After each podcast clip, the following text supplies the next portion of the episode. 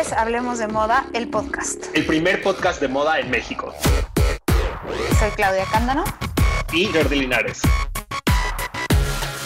Hola, hoy es martes de Hablemos de Moda, el podcast. Soy Claudia Cándano. Y yo soy Jordi Linares. Hola, Jordi, ¿cómo estás? Muy bien, ¿y tú, Clau? Bien, gracias. Oigan, es que si nos ven en la cámara que nos estamos, que tenemos la mirada perdida, es porque nos estamos volteando a ver Jordi y yo porque estamos en el mismo lugar, pero... Con ángulos diferentes. Exacto. eh, ¿Por qué no podíamos grabar en video en, nuestro estudio. Entonces, hoy estamos desde la oficina de Clau, por si tienen curiosidad de saber cómo es. Esta es la oficina de Clau. no se ve mucho más que constituyentes atrás de mi cabeza y atrás de la de Jordi se ve el resto del equipo, ¿no? ¿Qué tal el resto del equipo? hoy vamos a hablar de un tema padrísimo que me encanta. que está eh, fun. Justo se le ocurrió a Clau y fue como de, claro que sí, porque deben saber que peloteamos mucho nuestros temas, entonces siempre que estamos platicando de los temas es como de, sí me gusta la idea, pero ¿Y si mejor por este? esto, y si mejor por acá, por allá, y cuando Clau dijo Sex and the City por los 25 años, fue como de, check. Lo hacemos ahorita mismo. Y lo que le di, bueno, vamos a hablar entonces de los 25 años de Sex and the City, pero con nuestros 25 momentos favoritos. Ya hemos hablado en el pasado sobre el estilo de los personajes, eh, cómo algunos fueron underrated en su momento.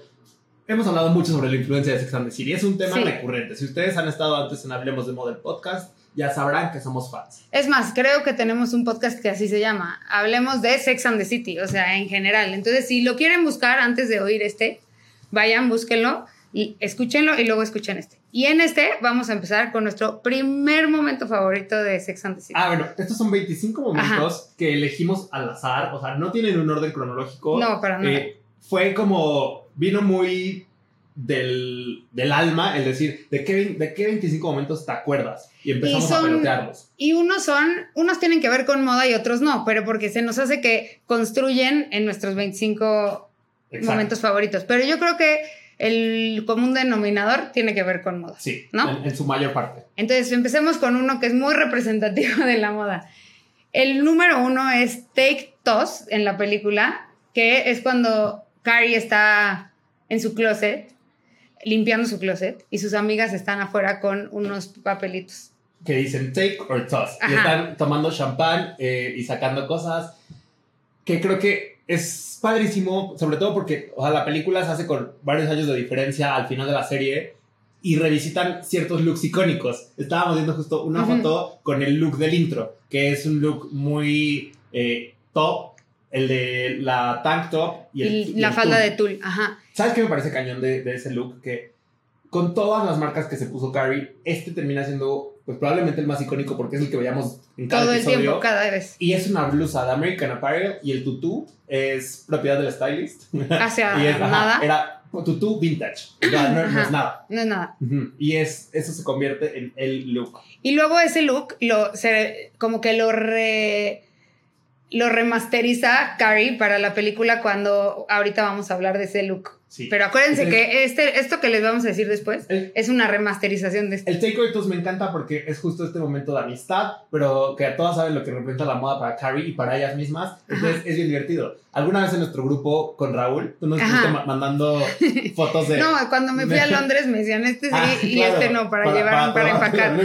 Y justo sacamos el meme del Take Exactamente. Ese se me hace un momento muy relacionable. Sí. Y luego tienen otro, otro gran, bueno, otro de nuestros momentos favoritos es cuando... Número dos, dos. dos.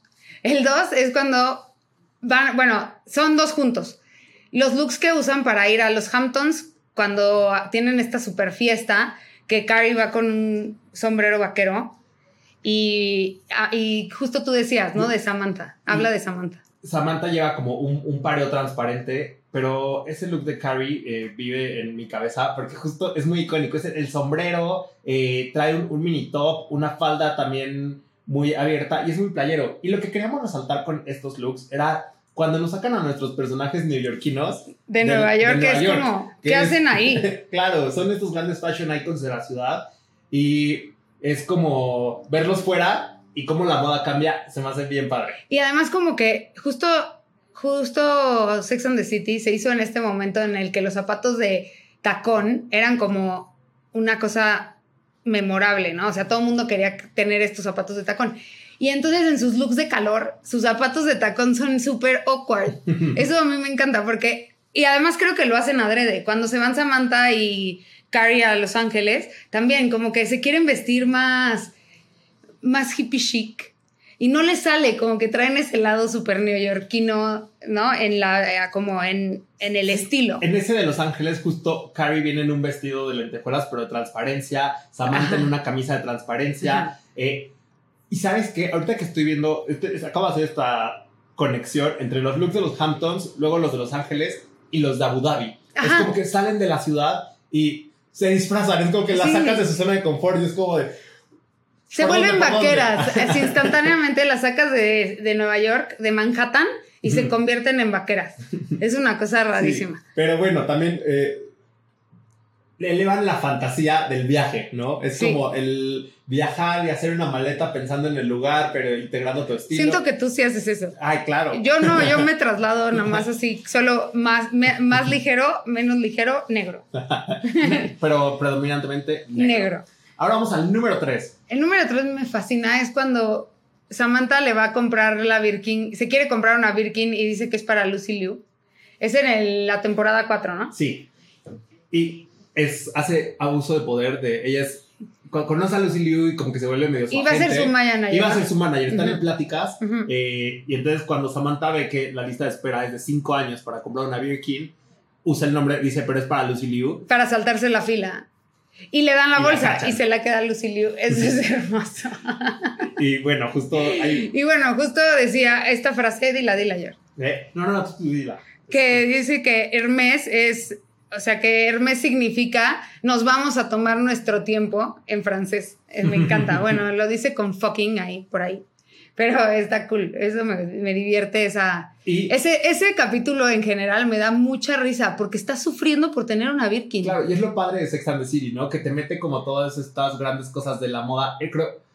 Es. En este momento surgía la leyenda de la lista de espera de las Birkin es inmensa. Se estaba construyendo como todo este este boss around eh, y me encanta que lo, que lo veamos reflejado en la serie. Y luego tiene como otro momento la Birkin en la película cuando van a comprar, cuando les enseñan la piratería ah. y salen de ahí y Samantha trae una Birkin naranja y se la quieren quitar porque y les dicen, no, esta es mía. porque y como que se le están arrebatando. Esa es la evolución del personaje, ¿no?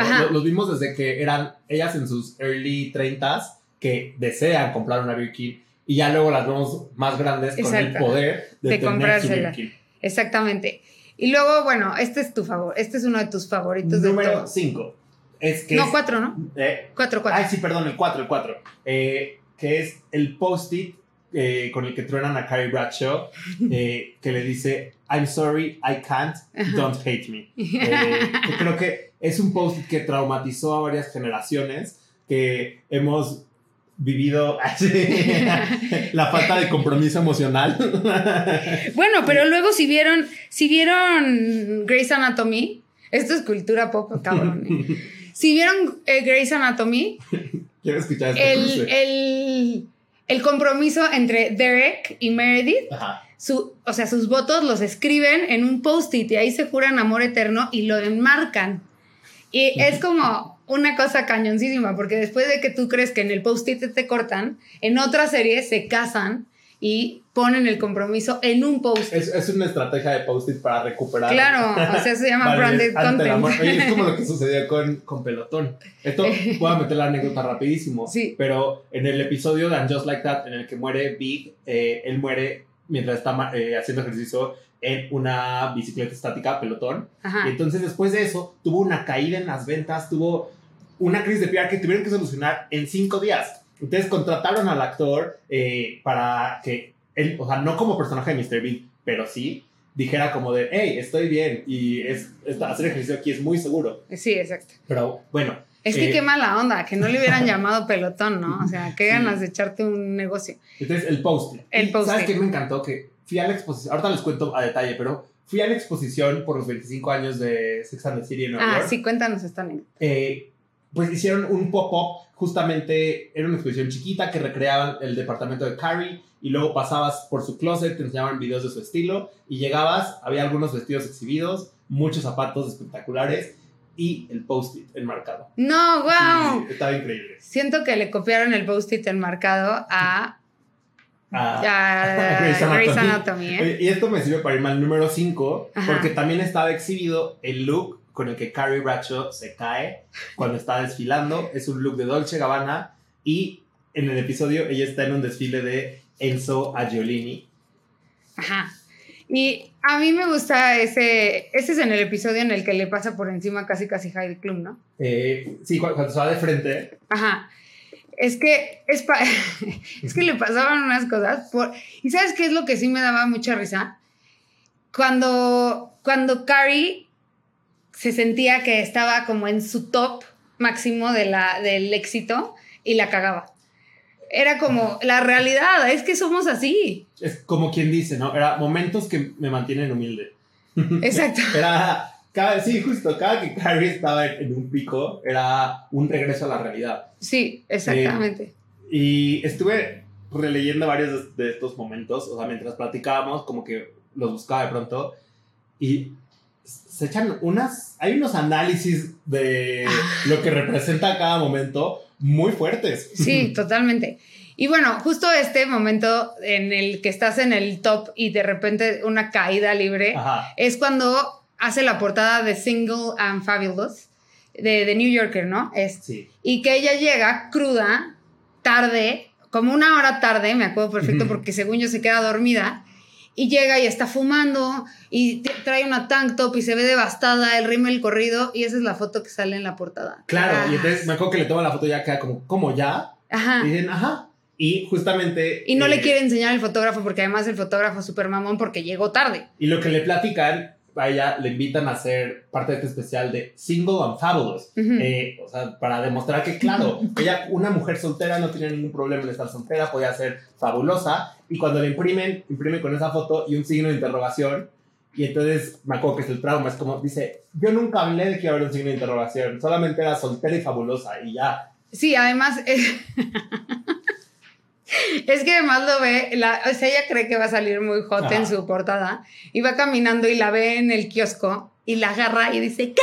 Y se enoja con ella enfrente del kiosco y ya Pero, todo el, la- el capítulo se trata Te de digo, siento que es de los momentos relacionables. Yo creo que ese sticker es de mis más usados entre mis amigos en cualquier momento de crisis. es, es que sí es buenísimo. Ahora vamos al número 7, que aquí es el nacimiento. No, el de- 8, el 8, el 8. Em, Sí. no, sí, vamos al 7, que es lo de la bolsa. Ah, perdóname, sí, disculpe. Que es el nacimiento de un ícono. Sí, y es cuando la asaltan en la calle y ella dice, It's not a bag, it's a baguette. Porque le están quitando la, le quitan la bolsa y Ajá, se le dicen como, enfurece así. "Give me your bag". Ajá, give me your bag. Y les dice, It's not a bag, it's a baguette. Y de ahí nace el furor por la baguette de Fendi. Eh, entonces, justamente se convierte en este gran ícono que, no, no, no es una bolsa, es una baguette. Y Sí. es, pues, empecé, esa cultura de llamar a los bolsos por su nombre tal cual. Eh, Claro. Y reconocerlo como un ícono.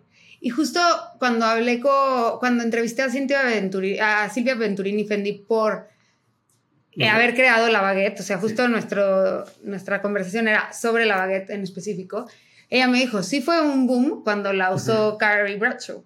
O sea, no Sarah Jessica Parker, Además, Carrie Bradshaw. la baguette cumplió 25 años Ajá. el año pasado. Ajá, Y Sex and the los cumple este año. Cuando salió el episodio realmente era muy era nueva, nueva. Era sí. nuevecita. Y desde, o sea, desde ahí se volvió el icono de las bolsas, ¿no? Todo el mundo, en los 90, todo el mundo quería una baguette.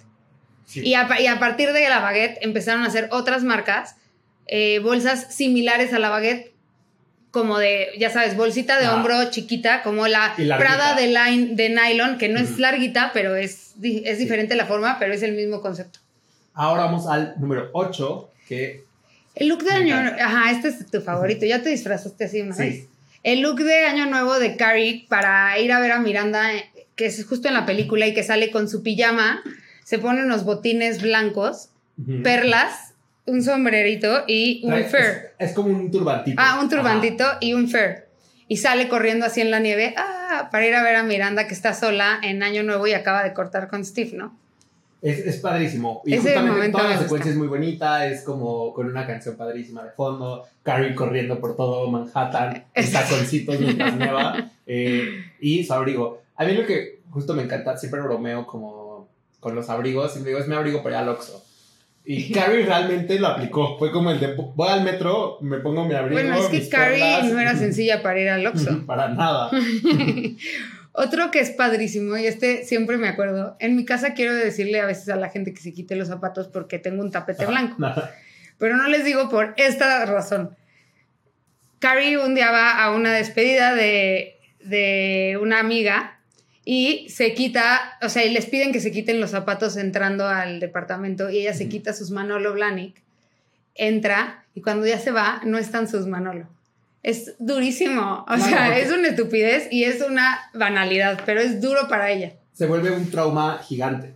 Y a Eh, mí me trauma decirle a la gente que se quite sus zapatos porque imagínate que se les pierden. No, y es que además, a ver, justo eh, este es de esos, eh, de esos capítulos que tenían un mensaje muy grande detrás, porque cuando la amiga le dice como de, Carrie, relájate, son unos zapatos, y entonces ella dice, son unos manolos, y están discutiendo si los pago o no, la amiga dice, ¿qué? ¿Por qué compras zapatos tan caros? La amiga está furiosa porque Ujú. los zapatos cuestan como 500 dólares. Sí. Porque además no costaban mil como ahora, costaban Exacto. 500. Estaban a la mitad en ese momento. eh, y la amiga está furiosa y entonces como que le hace, le hace shaming. Bueno, de hecho dice, dice Carrie, me está haciendo shoe shaming por gastar tanto en zapatos. Y aquí es la frase, una frase que comentábamos ayer, que... Ah, porque la amiga ya está casada y con hijos, Ajá. entonces por eso a ella le parece ridículo. Y Carrie le dice, tú antes gastabas eso en zapatos. Y dice, pues sí, pero me di cuenta de lo que en verdad importa. Y ahí es donde se pone a reflexionar Carrie de, a ver, si a mí me hacen felices mis zapatos, se También vale". me importan, Y claro. entonces dice, el hecho es que eh, algunas veces es difícil caminar en los zapatos de una mujer soltera. Es por eso que necesitamos zapatos muy especiales para hacer la caminata un poquito más divertida. Sí, también una cosa que pasa muchísimo en Sex and the City es que hacen dramati- dramatiquísima la soltería. sí. ¿No? Es como, ¿qué? Pues soy soltera, hago lo que quiero y como todo el tiempo defendiéndose de ser solteras, ¿no? Cuando ahorita dirías, ay, o sea, qué deli. Bueno, no, no. Yo soy muy felizmente casada. Luego vamos que a así de, te divorcio. El número 10, ese es tu momento. Ese es uno de mis momentos favoritos y es cuando Carrie está en París y este y Big la extraña y quiere volver con ella y no sabe qué hacer y tal y Samantha le dice como bueno, les está diciendo a ellas como pidiéndoles permiso como si fueran los papás de Carrie para reconquistarla y Samantha le dice ya como de ya cállate, go get our girl, ¿no? Así de ya, órale, vas. Y ya como que Vic se empodera y va por Carrie. Y bueno, Carrie goza de ver a Vic. Obviamente. Y yo de ahí me aprovecho para irme al momento número 11, que es la moda en París de Carrie. Eh, que justamente es otra vez sacar al personaje de su zona de confort. Eh, pero bueno, París tiene una relación con, con moda más grande. Y justamente me gusta mucho, alguna vez leí una entrevista de Patricia Field explicando eh, que obviamente quería meter estos detalles muy parisinos. Entonces se inspira como en las galas, en la ópera, pero lo mezcla con, con los looks de Carrie normalmente. Por ejemplo, hay uno cuando llega al hotel que tiene rayas bretonas, Ujú. pero una flor gigante al centro. Y la falda también es muy ampona, eh, con rayas. Trae una, un gorrito, hablaremos más de los gorritos. También tiene una falda de tul verde muy grande. La falda de tul verde es también como un recuerdo de ese look de tul con tank top. Es Ujú. que este es otro, o, o sea, hay otro momento que les voy a decir ahorita. Pero esta es como ese recuerdo de esa, ese look, pero trae esta como, como fur en donde guardas las manos para que en lugar de usar guantes, metas ahí tus manos como un Sí. tubo. Y, Y- un, y un saco muy Y cool. era como muy francés de los 50, ese tubo. Y, y también este look está como muy Dior, porque es como el new look, pero make it fashion. Sí. Fashion en ese momento. Y luego tenemos el vestido gigante de Oscar de la Renta de cuando la dejan plantada, justo para ir a la ópera. Ese es cañón, ese vestido. Y ya luego hay una conexión en And Just Like That, muy padre, como de... A ver, Carrie es una persona que siempre está sobrevestida, Ujú. ¿no? Que es muy extra. Pero en, en París es como es- este permiso que se da para hacer aún más. Entonces, en And Just Like That, vuelvo a ver esta conexión cuando va a tirar las cenizas de, de Mr. Big y trae el vestido Valentino Couture, Ajá. naranja, con los guantes rosas y su bolsita en forma de la Torre Eiffel. Que esa eh, viene de antes, ¿no? La, Sí. la- Entonces, es como hacer todo este, este match entre... Carrie siempre es muy congruente con los looks y lo que explicabas ahorita de por qué este look nos recuerda al primero, pero hay más referencias a lo largo de la serie, Ajá. es porque Carrie es muy congruente en ese sentido con los elementos que la hacen muy Carrie. Sí, y justo ese, o sea, echa en el Sena las cenizas de Big, porque justo ahí fue cuando como que se volvieron a enamorar y bla. O sea, todo Ajá. tiene como un back and forth todo el tiempo. Eh, el número 12 El número 12 es de es. Ajá. Eh, me gusta que está, o sea, le hacen las fotos para promocionar su libro y entonces está lista para verse en los, en los este, camiones de Nueva York y de repente pasa, como habla de sexo, pasa su, el camión con su póster y tiene un pene dibujado, vandali- se vandalizan el, el- Y se trauma. y se trauma y dice, ¿cómo? Pero es que no va de eso y no sé qué. Y es mi momento favorito porque se trauma. O sea, como que en vez de decir, ay, chale, ya. No, se trauma. Porque está parada esperando el camión a- para ver su, su gran momento. Exactamente. Bueno, ¿y cuál otro? ¿Cuál número, otro? número 13 es Este uno de mis favoritos porque justo refleja mucho la, la filosofía de Samantha Jones, que es cuando se despide de, de su novio, porque no le está dando lo que ella quiere, y le dice, te amo, pero me amo más a mí. Eh, y pues justo es la confianza en ella misma, que siempre tiene una actitud de, ella va a ver por ella misma. Sí. Eh, sin- pues sí, justamente va a ser fiel a sus principios, a lo que cree, y, y como que no dejar nada por un hombre. Exactamente. Y todo, en realidad como que todo Samantha nos gusta muchísimo, ¿no? Sí, o sea, es lo que comentábamos.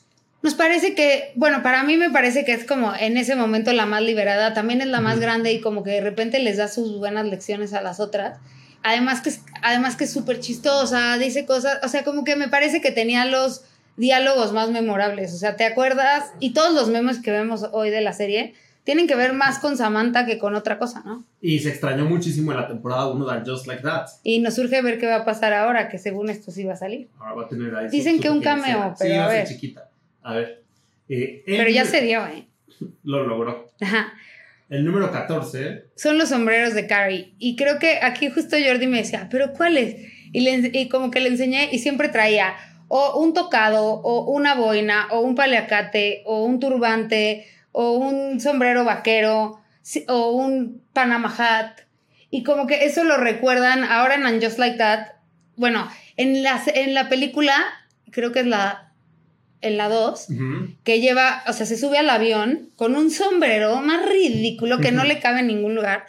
Y luego, eso, o sea, todo en And Just Like That, todo el tiempo tiene sombreros también. Sí. O sea, tiene uno que es como de monito cilindrero en una parte. Ajá. Eh, tiene el que. Que es como tocado pero sombrero. Ajá.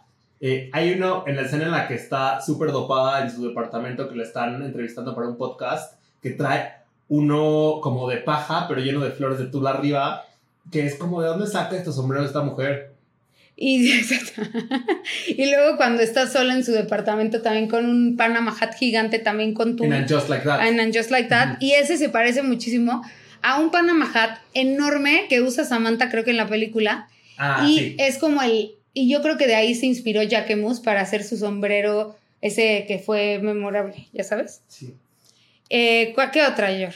luego vamos al número 15 que ay es como le echan la culpa a Lily por haberle arruinado a, a Carrie Bradshaw dos veces la vida Es que, oye, le esconde su celular, ¿por? Sí, La primera es en la película, en la boda, eh, cuando, Car- cuando Mr. Big no llega porque intenta llamar a Carrie y la niña decide meter su, el celular de Carrie en su bolsita de cupcake. Y es el flip de Motorola Rosa, ¿no? Y luego, cuando Big la está llamando, porque se siente mal, o sea, en el pe- cuando pelotón, Ajá. y se siente mal y le marca y le marca, y Lily no le contesta, ¿no? No, ahí ¿Qué lo que pasa en es And que Just Like That? en And Just Like That lo que pasa es que Carrie está en el recital Ah, claro, de piano de, claro. de Lily, entonces por eso tiene, o sea, no, no está pelando su celular y Mr. Big está llame y llama a Carrie. Sí, cierto. Lily es la causante de todo lo malo que le pasa a Carrie. O lo bueno, porque ya vamos a ver en Just Like That ahorita. Luego tenemos número 16, ya hablando de Mr. Big y de, de, la boda, cómo se arruinó. La pelea que tienen Carrie Bradshaw y Mr. Big en, en, plena calle por el plantón que le da Mr. Big, que es fuertísimo. Yo la verdad lloro muchísimo con toda la escena, desde cuando, cuando dice, he's not coming, he's not coming, y sale corriendo. No, además ella como que empieza a, darse cuenta en ese momento que está diciendo, he's not coming, he's not coming, como de todo lo que hizo que no quería hacer, ¿no? Sí. O sea, como ella súper vestida de novia, sus amigas súper arregladas, como toda la faramaya. En este Vivian Westwood. Y que Big le está tratando de hablar, ajá, en ese Vivian Westwood que es increíble con la pluma azul y que Big le está marcando y marcando y no la encuentra. Y cuando él llega al, al registro o a la boda o donde sea, ella lo agarra a ramazos por, con el ramo porque la dejó plantada. Así es duro. ¿eh? Y ya después, en la escena en Los Cabos, me encanta cuando está muy triste y dice: Me puse un pájaro en la cabeza por él. Sí, sí, sí. hablando de su. Ay, como si no se lo hubiera puesto por cualquiera, que se calme. Es como, hablando de los sombreros, es como, claro que te hubieras puesto. Te lo hubieras puesto por quien fuera. Por cualquier motivo. ¿Qué otra cosa nos gusta, yo? La 17. Número 17, eh, la moda de Miranda en los primeros episodios. En, tenemos un episodio de Hablemos de Moda que se llama Los Underdogs. De, de las la series, moda, de la moda en las series, que son los que no consideraban fashion icons, pero que eran wow. Y Miranda es uno de ellos, Sí, que era muy masculina en los primeros episodios, pero con una moda, moda tomboy, que hoy la ves en cualquier morrita aesthetic, Ah. pero en ese momento causó mucha controversia. Y de hecho Patricia Field cuenta que para la temporada 2 tuvo que bajarle mucho a Miranda, que usaba trajes oversized, usaba su overall padrísimo, bucket hat. Era bien cool, a mí me encantaba cómo, cómo la vestían, justo.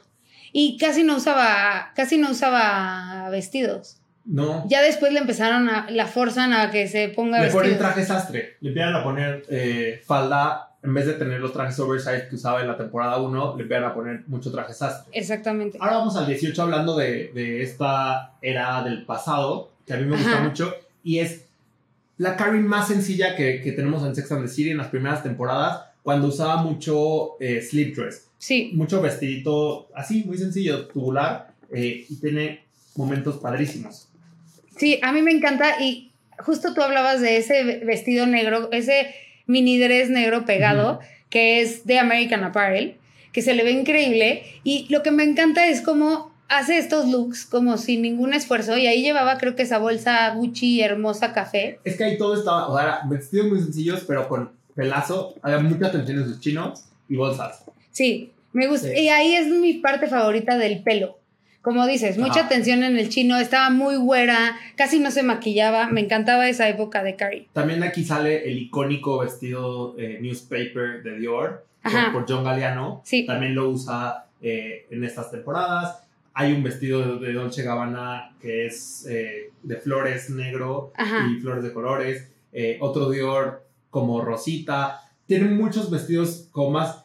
Están los sencillos que son de tirantes y los otros que tienen medio olanes, Ajá. pero también muy noventero y sencillo. Y es como esa época de calor en Nueva York que es in- o sea, invivible como ahorita nosotros, pero que, y justo sus looks están súper ad hoc al calor y usa mucha transparencia. También usa slip dress y faldas pegadas al sesgo con crop tops también. Sí. Vamos Eh, al número 19. Y tú hablaste de un vestido de unas flores, o sea, de unas flores de Dolce, y esto nos liga al 19. ¿Cómo las flores son un elemento como importante en los looks de Carrie?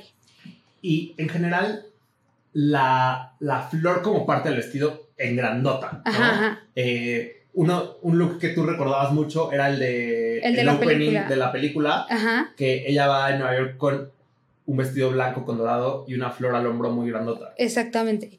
Y eso, bueno, y tú hablabas del, que, eh, del de París, de Ajá. la playera En bretona. también usa ese look. Ahorita en el póster de Just Like That temporada 2, Carrie trae una flor gigante en el pecho. La flor acompaña a Carrie Como en, todo, En todo. como en todas las, por lo menos en todas las temporadas. Y luego te has fijado cómo a Emily in Paris también le quieren aventar flores de repente. Este, bueno, y luego el 20. El número 20. Este. Car- este te encanta a ti, Este vas. me encanta. Que es justamente cuando Carrie está saliendo con un chico, no me acuerdo con quién es, es de los no tan relevantes, que lo lleva a la tienda Prada de Soho, que es la flagship, es muy grande, y entonces ella dice como de, para mí es algo muy especial traer a alguien eh, a esta tienda, y entonces se da cuenta el chavo que eh, todo el mundo conoce a Carrie en Prada, y hasta le, le dice como, cuando ve una camisa dice, Carrie, pero ni tú misma puedes pagar esta ahorita. y pues ese, ese, ese tema de Carrie y las compras, eh, ese amor, creo que hizo aún más icónica, o sea, la tienda era icónica porque pues es la flagship y la arquitectura es muy interesante, pero que haya salido en ese episodio, van muchísimos fanáticos de Sex and the City a conocerla. Sí, es padrísima esa. Ujú. O sea, en el tour de Sex and the City es parte, es, es una parte importante de Nueva York. Me encanta que haya un tour De Sex de and the Sex City. and the City. Ujú. Bueno, y luego el re- hablando de, bueno, no, hablando de novios más bien, el reencuentro con Aidan en Abu Dhabi, Sí, ese es nuestro en número el 21. mercado, ese es el número 21, y ahí otra vez repetimos el look de Tool, Ujú. y no trae tank top, pero es como t-shirt con una faldotota de Tool ridícula para ir a un mercado, pero bueno, Y trae la, la t-shirt de Dior, ¿no? sí, la de Jadier. Ujú. Pero es es súper emocionante porque, pues a ver, siempre ha existido esta discusión del Team B, Team Aidan. Y luego en la película 1 no sabemos nada de Aidan. Ya, no, ya quedó en el pasado, bye. Y en Abu Dhabi, ¡pum! El reencuentro. Sí, y se trauma Mr. Big, ¿no? No se entera, ¿o ¿sí? Sí le cuenta, ¿no? Cuando regresa. No, pero... Creo que sí.